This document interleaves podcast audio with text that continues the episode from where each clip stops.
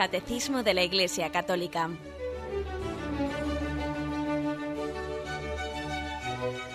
Un programa dirigido por Monseñor José Ignacio Munilla, Obispo de San Sebastián.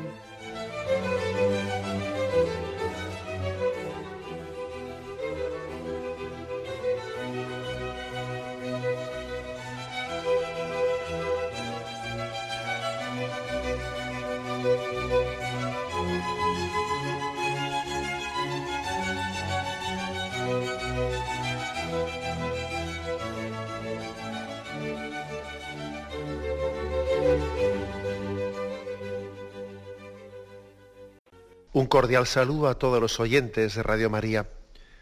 Un día más, con la gracia del Señor, proseguimos el comentario del Catecismo de nuestra Madre la Iglesia. Y dentro de la explicación del sacramento de la penitencia, en el que nos encontramos, entramos en un apartado que se llama los actos del penitente, a partir del punto 1450. Esto de los actos del penitente, más o menos eh, hay que entenderlo por alguna referencia previa que había hecho que había hecho el catecismo en el que distinguía que dentro de este sacramento de la reconciliación se distinguían lo que son propiamente los actos del penitente que se unen también a la gracia de Dios, es decir, que hay también una colaboración, como en todo sacramento, ¿no? pero especialmente en este de una manera muy especial, entre los actos del penitente y, y el, eh, y la gracia de Dios y los signos de Dios dentro de ese sacramento.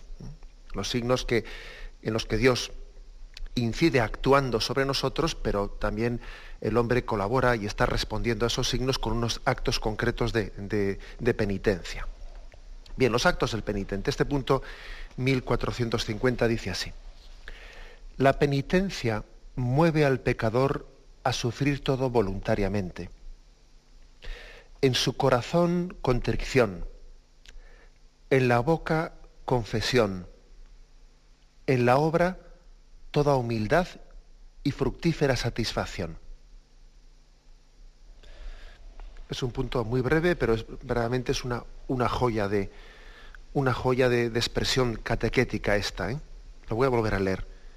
La penitencia mueve al pecador a sufrir todo voluntariamente en su corazón contrición, en la boca confesión, en la obra toda humildad y fructífera satisfacción. Es un texto que es de nuestro catecismo, el 1450, que está tomado del catecismo romano y del concilio de Trento. O sea que se ve que es algo, una expresión tan aquilatada, tan precisa, que sencillamente ha querido copiarla e incluirla aquí. Eh, hay, ciertas, hay ciertos textos que ya pertenecen a la tradición y que han supuesto pues, una fórmula, una forma tan exacta de expresar nuestra fe que la Iglesia en el Nuevo Catecismo sencillamente lo recoge. Eh, lo recoge porque dice, no lo voy a decir mejor, seguro que lo digo con otras palabras y lo empeoro. Pues casi tal y como se dijo, aquí mismo lo recojo con las, con las mismas palabras. La penitencia, pues, eh, la, la penitencia es una virtud que nos mueve a la conversión. La penitencia es la virtud que mueve al cristiano hacia la conversión. Recordad que comentando estos días, ¿no? en días anteriores, lo que es la virtud de la penitencia y el sacramento de la penitencia, recordad que decíamos que, que no únicamente hay un sacramento que se llama penitencia. También hay eh, una virtud, un ejercicio, un ejercitarse del hombre también a otro nivel que no sea el sacramental, en el que también se pone camino de, de conversión. No es únicamente el camino sacramental, sino que el camino sacramental es el culmen, es el culmen de todo un proceso, de todo un obrar, de todo un orar del hombre en el que va camino de penitencia camino de conversión a través de la penitencia. Bueno, pues eh, recordad que decíamos que igual tenemos que purificar un poco esa imagen de que por penitencia se entiende todo aquello que sea eh, sufrimiento. No sería correcto pensar eso.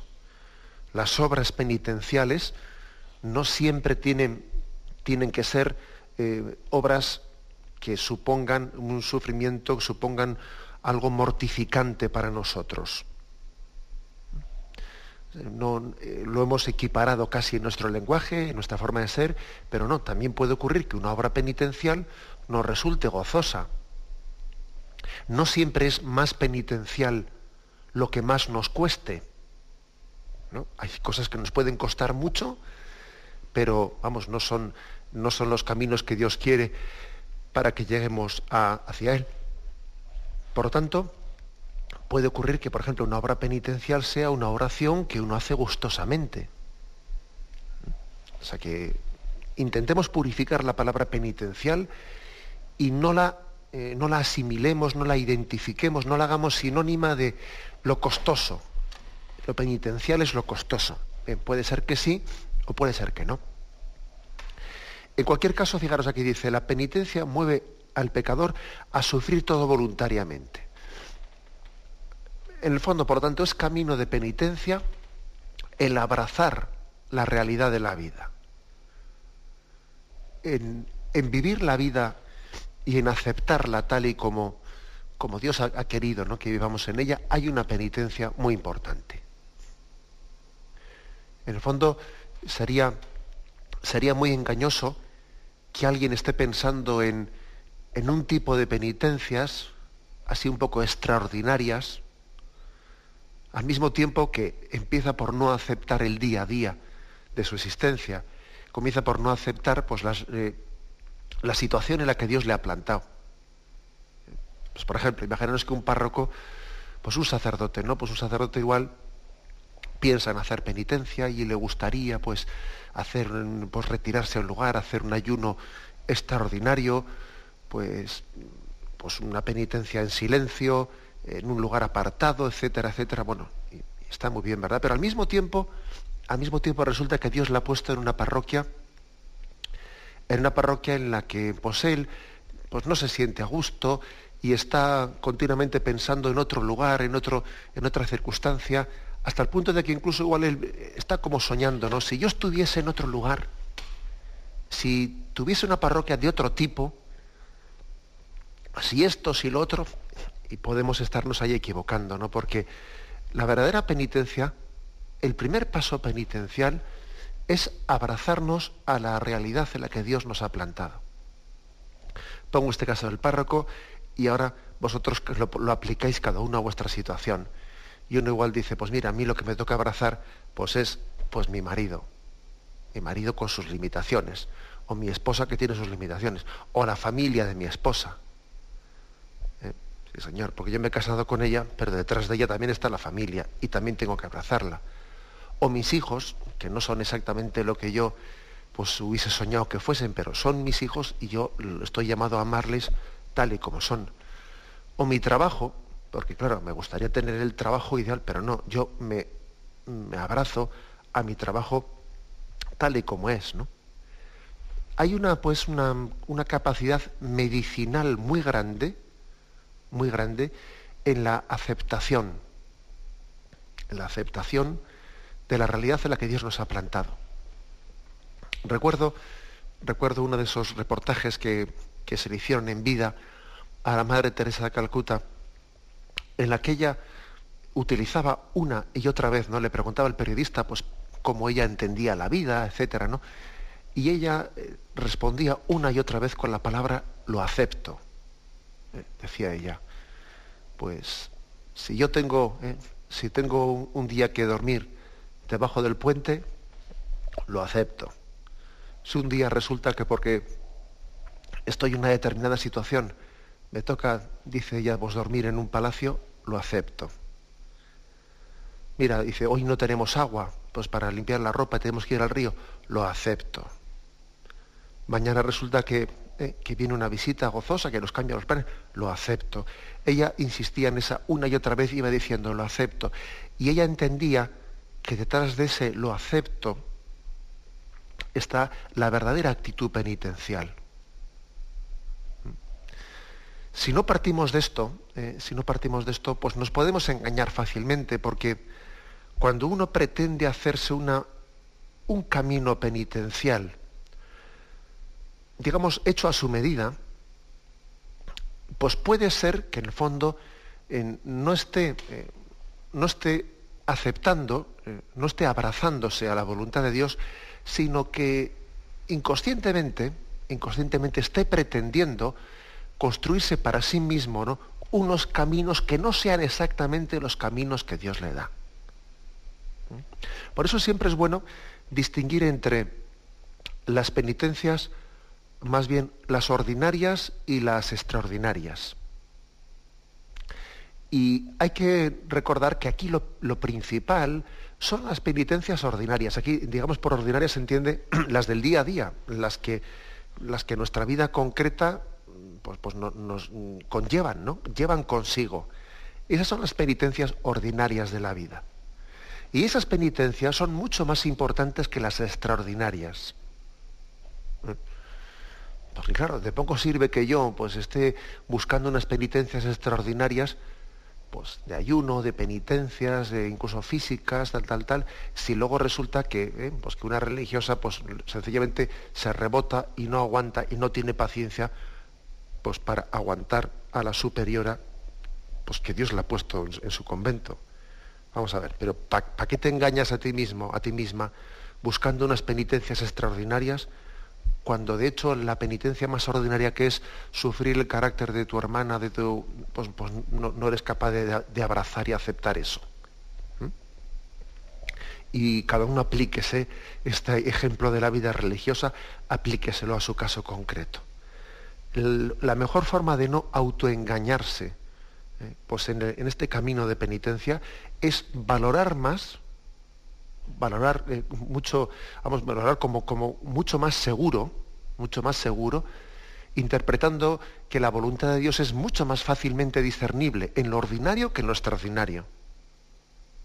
Es mucho más seguro, ¿no? Que, Dios quiere que yo acepte eh, pues estas limitaciones y estas circunstancias concretas en las que, de hecho, de hecho, yo he sido plantado, Dios me ha plantado en esta circunstancia, que no lo que yo estoy un poco diseñando. Porque al fin y al cabo lo que tú diseñas, eres tú el autor de ello. Mientras que en las, circunstancias tú no las, no las, has diseñado, te han sido dadas. ¿Mm? La penitencia eh, ordinaria pues es el camino más, más seguro eh, para ir camino de conversión. A sufrir todo voluntariamente, dice aquí. ¿eh? La penitencia mueve al pecador a sufrir todo voluntariamente. Hacer voluntario lo que de hecho, de hecho ocurre, claro, uno, uno pues te, ocurre una circunstancia. Imaginaros, imaginaros pues alguien que está ahora mismo en la cárcel, ¿no? que también Radio María tiene oyentes en las prisiones, ¿no? aparte de tener también programas especiales eh, pues que se dirigen a, nuestros hermanos que están en las cárceles. ¿no? Imaginaros un oyente que está ahora en la cárcel, está escuchando esto que estamos diciendo, este punto 1450, en lo que dice sufrirlo todo voluntariamente. Y él puede decir, vamos a ver, yo estoy aquí en la cárcel y el estar físicamente, pues es que yo no tengo, no tengo capacidad de, elegirlo, porque de hecho aquí hay una condena y a mí me toca estar aquí tanto tiempo, ¿no? El estar físicamente yo no tengo capacidad de opción. Ahora, sí que tengo una capacidad de opción, ¿no? Que es la de que este estar aquí yo lo asuma y lo abrace como algo medicinal para mí, confiando en que Dios tiene un designio de purificación o sencillamente estar aquí renegado y pegando coces al aguijón y, desesperándome en esta situación. Ahí sí, eso sí que está en tu mano elegir. Tú sí que puedes elegir el que es estar en la cárcel, tú lo, lo aceptes viendo en ello también un plan de Dios para tu santificación, para tu purificación. Tú puedes aceptar esa situación con esas palabras de San Pablo que decía, todo resulta para bien en los que aman y confían a Dios. Y Dios extrae bienes de esta situación. O por el contrario, pues tú puedes vivir esta situación, pues sencillamente revelándote, eh, haciendo una lectura absolutamente pues, victimista en el mal sentido de la palabra, etcétera, etcétera. ¿no? Acordaros de, de que ante la misma condena a muerte, el buen ladrón y el mal ladrón hicieron dos lecturas muy distintas. El mal ladrón sencillamente se rebelaba, insultaba a Jesucristo, tú sálvate y sálvanos, etcétera, ¿no? Mientras que el buen ladrón decía, ni siquiera temes tú a Dios estando en esta condena. Al fin y al cabo nosotros estamos aquí, pues porque, porque no lo hemos merecido, ¿no? Pero este qué mal ha hecho. Jesús, acuérdate de mí cuando llegues a tu reino. O sea que, claro que es distinto. Uno a uno, y, he puesto el ejemplo de, de, quien está en la cárcel y puede vivir de una manera o de otra manera esa situación, pero vamos, pongamos miles de ejemplos, ¿no? Por ejemplo, a mí me han, por ejemplo, a una persona le han dado eh, pues una noticia de un, de un tumor, y de hecho el tener o no tener el tumor, pues no está en su mano elegirlo. Lo que sí que está en su mano elegir es qué tipo de, eh, con, con qué tipo de actitud va, va a vivirlo, si lo va a asumir y adherirse a ello voluntariamente, ¿no? O, o va a renegar de ello, etcétera, etcétera. La cruz puede ser abrazada o puede ser arrastrada. Y cuando la cruz se abraza, pesa mucho menos. Cuando la cruz se arrastra, se arrastra en el más sentido de la palabra, ¿no? Pues cuando la cruz se arrastra pesa muchísimo y se clava al suelo y, es casi como un ancla que a uno le impide, le impide avanzar. La cruz abrazada es mucho más ligera. Por eso aquí eso de sufrir todo voluntariamente en la confianza de que en, el día a día de nuestra existencia hay una medicina penitencial. Eh, la mejor medicina penitencial es que yo viva la realidad de mi vida, que la viva con confianza. Bueno, vamos a ver lo que Dios me depara hoy. Vamos a ver hoy, este día, este día Dios escribe, Dios dirige el hilo de mi historia. El Espíritu Santo, Él conduce el hilo de mi vida y lo conduce hacia la santidad. Con lo cual yo también voy a ir descubriendo ese hilo, ese hilo, ese sentido de mi existencia en el que Dios va escribiendo. Con líneas torcidas, quizás, no lo sé, pero va escribiendo. Ese creo que es la expresión, eh, el sentido primero de esa afirmación. La penitencia mueve al pecador a sufrir todo voluntariamente. Bien, tenemos un momento de reflexión y continuamos enseguida.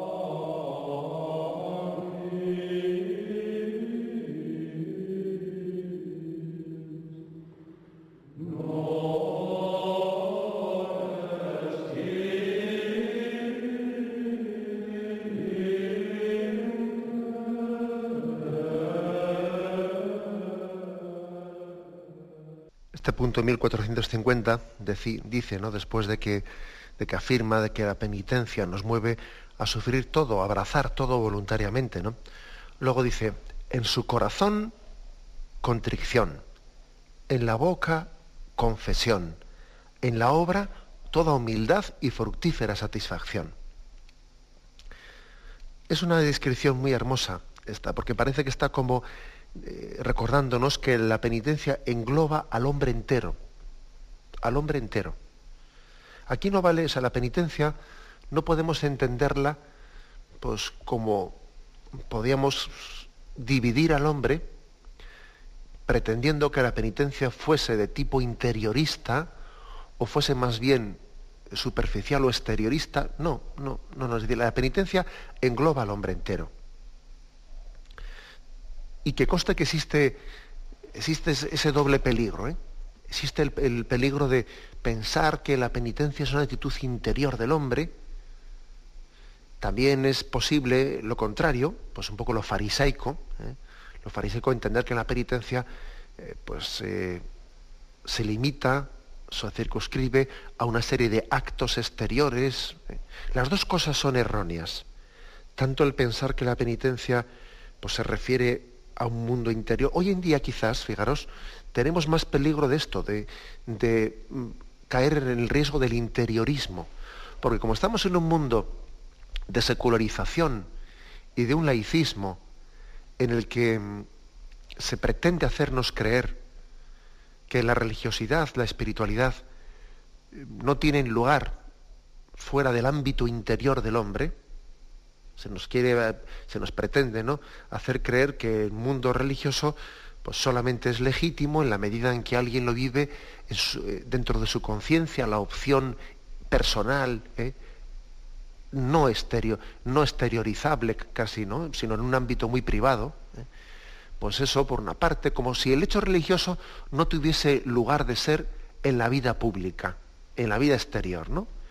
Para cualquier, parece que cualquier signo que haga uno exteriormente, pues ya se le mira un poco como un bicho raro. Hoy en día hay una tendencia más interiorista. Está está bien visto pues eh, todo lo que sea un cultivo interior, como quien hace un poco de, yoga o de zen, ¿no? Una cosa así. Pero vamos, sin otro tipo de manifestaciones más que impliquen su vida entera. Su vida entera, su vida familiar, su vida social, su, vida laboral, su concepción política. No, eso ya, ¿eh? no, no. lo que se pretende es que la espiritualidad sea una cuestión muy concreta de un ámbito interiorista. Y luego el resto de las cosas, eh, pues el ámbito familiar, el ámbito cultural, la vivencia de la sexualidad, el mundo laboral, el mundo de la política, eso ya queda desespiritualizado, ¿no? Eso está fuera de la religión. A Dios lo que es de Dios y al César lo que es del César en el peor sentido de la palabra, vamos. Eso es lo que está hoy en día de moda. Olvidando, olvidando que la auténtica espiritualidad no es un apartado aparte, ¿eh? no es una parte, un punto y aparte de nuestra vida, sino que la vida espiritual, pues es que llena, lógicamente, todos los ámbitos de nuestra existencia, porque el Espíritu Santo no se le puede reducir al ámbito interior de la conciencia. En la vida espiritual que viene de espíritu, pues supone que el Espíritu Santo está haciéndose presente en todas las facetas de nuestra existencia. El Espíritu Santo ilumina al hombre entero, en todas sus circunstancias y en todas sus facetas. Por lo tanto, la vida espiritual afecta no solo ¿no? A, un interiorismo en el que el hombre habla y reza con Dios en lo, oculto de su alma. La vida espiritual afecta pues, a la concepción de la familia, a las relaciones familiares, a la vivencia del amor, a la vivencia de la, de la enseñanza, de la cultura, de la sexualidad, del mundo laboral, del mundo de la política, y vamos a las relaciones internacionales, o sea, la vida espiritual es vivir la vida desde el espíritu, desde los valores del espíritu, lo cual es un error tremendo el pretender reducir el hecho religioso, la espiritualidad, a un ámbito íntimo. ¿eh? Bueno, digo que por, por, este, por este gol, ¿eh? por este gol que nos están metiendo de reducción de la espiritualidad a un intimismo, pues es muy fácil hoy en día caer en, en el extremo de que entre, ese doble, doble peligro de que la penitencia se reduzca únicamente a lo interior o se reduzca un poco en plan fariseo únicamente a lo exterior, pues en, en, ese doble riesgo yo creo que hoy en día en nuestra cultura somos más dados al interiorismo que al otro, Aunque los dos, son los dos riesgos hay que estar ojo al avizor frente a ellos. ¿eh? Los dos riesgos son verdaderos y, podemos caer en las dos cosas. El contexto del Evangelio, como veis, yo creo que eh, se enfrenta más al peligro contrario. El peligro al que, Jesús está continuamente haciendo, haciendo frente es un tipo de penitencia absolutamente exterior. El mundo farisaico, eh, pues eh, está siendo continuamente denunciando, antes que Jesucristo incluso, por, por, unos profetas que denunciaban una penitencia exterior que no, que no conllevaba la contrición del corazón. Este pueblo me honra con sus labios, pero su corazón está lejos de mí. Esa era la, denuncia que se hacía frente a, frente a Israel. ciertamente ese, era, ese es el peligro principal en el que tiene lugar pues, pues, eh, la, revelación de Jesucristo. Y sigue siendo totalmente actual también entre nosotros. ¿eh? Solamente que igual hay que hacer esta precisión, que quizás en este momento de secularización, etcétera, pues en el que parece que nos avergonzamos públicamente de cualquier hecho o manifestación religiosa, pues también existe otro peligro distinto, distinto al que, al que Jesucristo afronta, que es un, interiorismo que sin embargo se avergüenza de hacer cualquier signo exterior que implique al hombre entero. Por eso la penitencia, yo creo que yo resumiría el punto este en 1450 diciendo, la penitencia tiene que abarcar al hombre entero, al hombre entero. Nosotros no podemos dividir aquí partes y capítulos, no, no, al hombre entero. Cuando uno, cuando alguien reza, es el hombre entero que reza. Por eso también es bueno que, que cuando uno hace oración, por ejemplo, rece con el cuerpo también y con las expresiones exteriores y no únicamente reduzca la oración pues a, pues a, un, a una manifestación interior, no, reza al hombre entero cuerpo y alma. Y el hecho de que también la liturgia nos eduque en unos signos exteriores de que yo ahora me arrodillo, o yo me pongo en pie, me siento, me postro, incluso a veces también la oración. San Ignacio de Loyola no hablaba también de en ocasiones de, de ciertas expresiones como postrarse, postrarse en el suelo, etc. Ese, ese tipo de signos pueden ayudar a caer en cuenta de que es el hombre entero el que está delante de Dios. Eso que yo, por ejemplo, eso de que yo pase delante de un sagrario y bueno, yo sé en mi interior que, Jesús está ahí, ¿no? no, hace falta que yo haga ninguna, ningún signo de reverencia, sino que bueno, paso, lo importante es que dentro de mí sé que está ahí. Sí, sí, pero vamos a ver, pero es que mira, la condición humana es tal que también las cosas que en nuestro interior profesamos es necesario que las expresemos, porque lo que no se expresa al principio se supone, pero luego con el paso del tiempo se debilita. ¿eh? Se debilita. O sea que es el hombre entero el que tiene que rezar. Y también lo lógico es que, pues que el mundo interior se trasluzca en signos exteriores. Y también lo mismo, digamos, de la penitencia. La penitencia es el hombre entero el que tiene que hacer penitencia en todas sus facetas. ¿Os acordáis que cuando realizamos el acto de contrición, pues decimos que pedimos perdón por haber pecado de pensamiento, palabra, obra y omisión? ¿eh? ¿Recordáis eso? ¿Eh? Pensamiento, palabra, obra y omisión. Pues hay que ver qué relación tan grande existe con, ese, con esa confesión de que el pecado afecta a esos ámbitos, pensamiento, palabra, obra y omisión, y aquí se nos dice, en el corazón contrición, en la boca confesión, en la obra toda humildad y fructífera satisfacción. Es decir, casi la penitencia abarca todos esos ámbitos en los que el hombre eh, ha pecado o puede pecar. Vamos a hacer un momento de reflexión y continuamos explicando esto enseguida.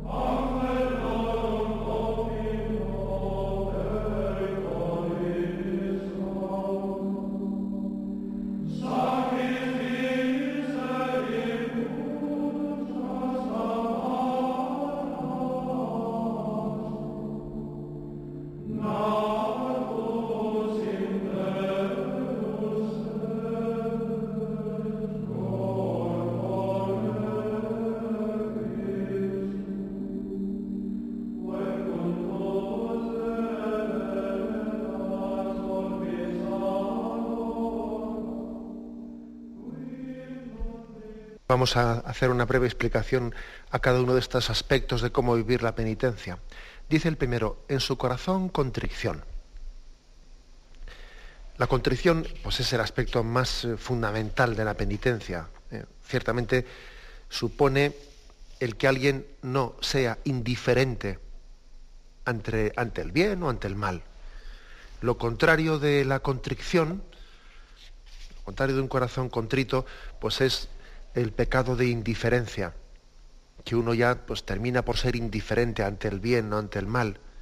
Tener la, la conciencia anestesiada, que eso es un riesgo, ¿eh? es un riesgo el que a base de habernos conformado a este mundo, a base de, de habernos casi haber ido renunciando a nuestro ideal, a base de haber pues, caído en, lo que dice ese famoso refrán, ¿no? Si no vives como piensas, acabarás pensando como vives. ¿Mm? Claro, es decir, a base de estar continuamente pues lejos, a base de haber estado continuamente traicionando nuestros ideales, llega un momento en el que esos ideales pues dejan ya de, de ser nuestros. Para no sentirme mal, pues bueno, sencillamente yo digo, bueno, es que eso eran cosas de antes, ahora ya las cosas han cambiado, etcétera, etcétera, ¿no? Y recorremos, recurrimos a la teoría justificatoria para que así ya no me remuerda la conciencia. Eso pasa mucho en la vida. ¿eh? Pasa mucho que, que uno primeramente tiene un ideal, pues el pecado le lleva a traicionarlo. Y ahí puede hacer dos cosas, ¿no? Una es o entrar en camino, camino de contrición, o como se quede en ese estado de pecado pues mucho tiempo, al final va pasando el tiempo, el tiempo, el tiempo y ya la conciencia se endurece, la conciencia se acostumbra, se acostumbra a estar así. Se acostumbra lo que, lo que en un principio era, encendía en él una luz de alarma, pues todo con el tiempo se llega uno a habituar a ello, ¿eh? Claro, eso es así. O sea, uno pasa mucho tiempo en pecado mortal y al final, bueno, como que eso ya es lo normal en la vida al final como que no es para tanto, al final como que la vida es así, al final como que es que los tiempos han cambiado, etcétera, etcétera. Claro, es que la conciencia se va encalleciendo, se va endureciendo, se va haciendo sorda. Por eso lo principal, ¿eh? lo principal es el, el acto de contrición, es decir, el que yo no sea indiferente, a mí no me dé igual una cosa que otra, el que yo no permita el, haberme quedado anestesiado, el permitir que la voz del Espíritu rompa mi sordera. Eso es la contrición. La contrición es que el Espíritu Santo le permitamos entrar en nuestra vida y que rompa nuestra sordera, que nos abra los ojos. Como, como el, el, profeta Natán, ¿no? cuando, cuando se pone ante David y le abre los ojos del pecado que ha cometido, ¿no? Del pecado tan grave que ha cometido al llevar a, Urias a, la muerte, ¿no? Para quedarse con su mujer. Pero es que, es que fijaros bien, es que llegaba un momento en el que, en el que David como que estaba ciego, como que había hecho esa barbaridad y es que casi no se daba cuenta de ella. No se daba cuenta de la gravedad de lo que había hecho.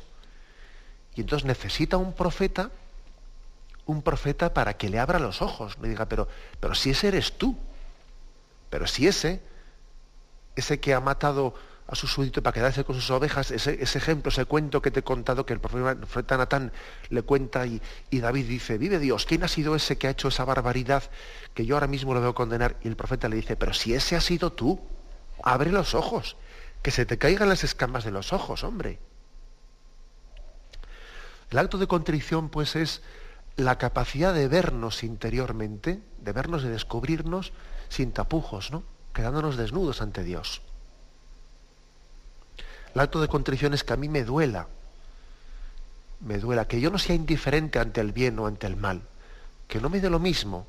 En su corazón contrición, en la boca confesión. Pues porque yo, vamos, yo sospecharía mucho, sospecharía mucho de una contrición que no se expresa O sea, que dice, bueno, sí, yo, me, yo estoy profundamente arrepentido en mi interior, pero, pero no quiero eh, pedir perdón con la boca. Mira, vamos, no, nos engañemos. ¿eh? No nos engañemos porque cuando la contrición, cuando a alguien le duele el pecado, luego no se queda, no se queda atorado en, esa, en esa confesión externa. La contrición interior es muy importante que se manifieste también con, la boca.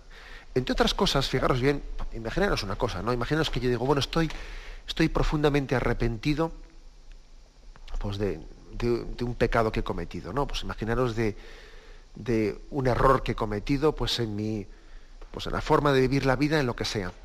Si yo manifiesto, manifiesto ese pecado, lo manifiesto a quien tenga que manifestarlo, lógicamente en el sacramento en el sacramento pues al confesor, ¿no? Pero bueno, en la vida también puede ser a mis padres.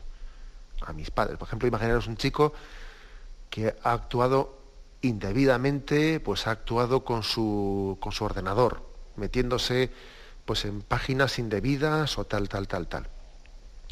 Si yo manifiesto, ¿eh?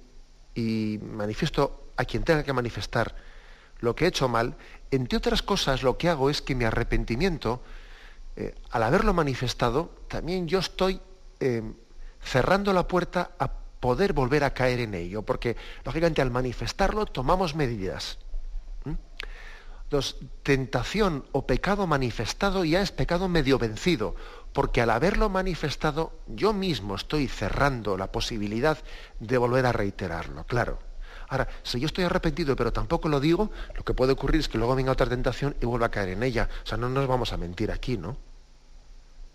la manifestación externa también es una de las es una de las formas más inequívocas de, de manifestar un auténtica arrepentimiento. Si yo manifiesto algo, es que no cabe duda de que mi contrición es verdadera.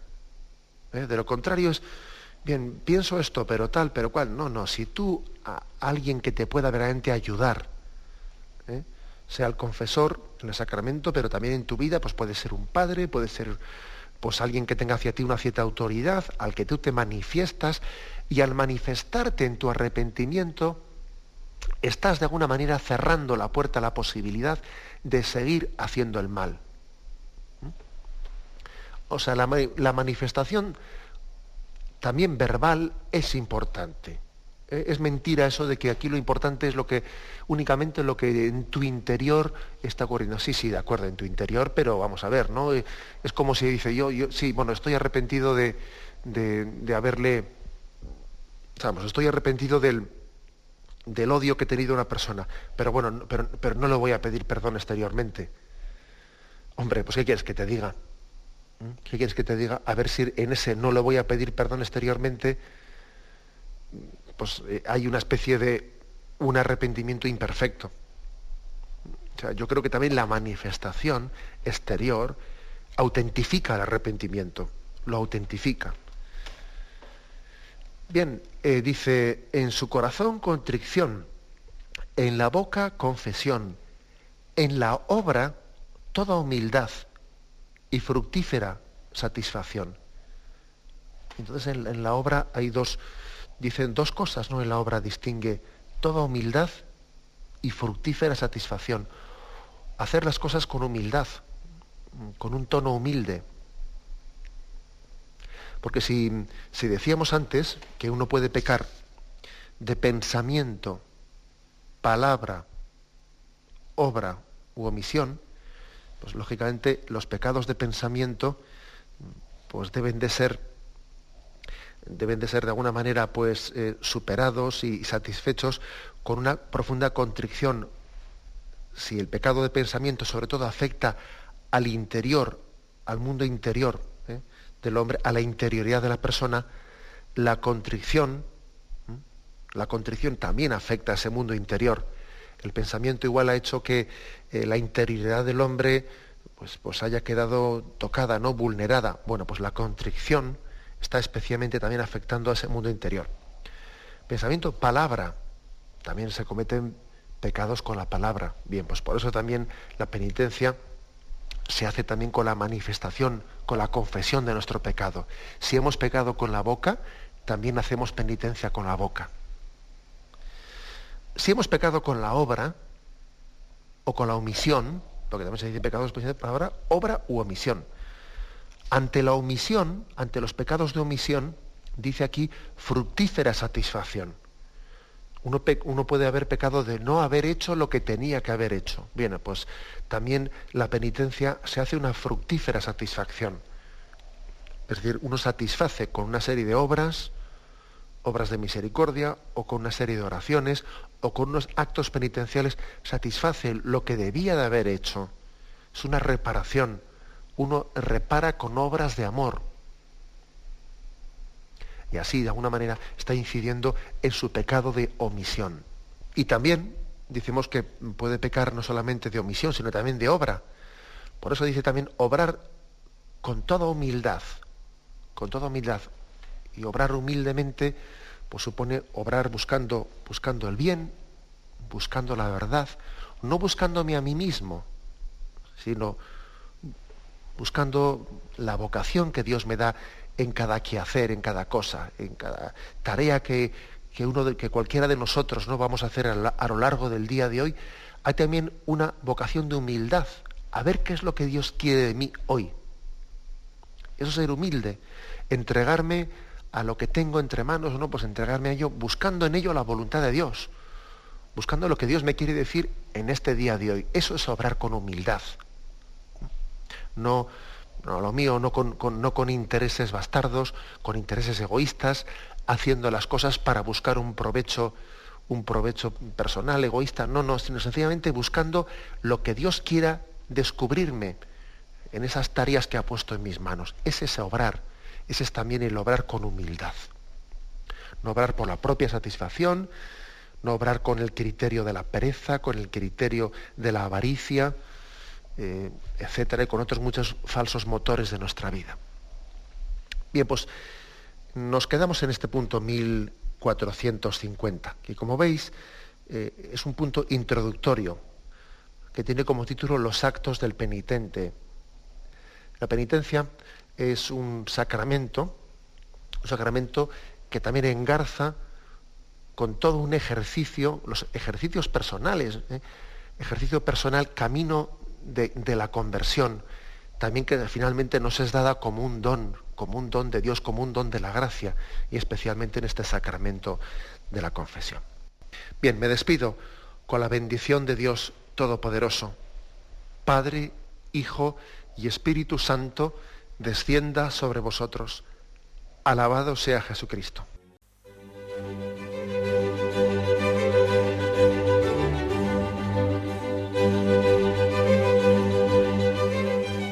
Finaliza el Catecismo de la Iglesia Católica, un programa dirigido por Monseñor José Ignacio Munilla, obispo de San Sebastián.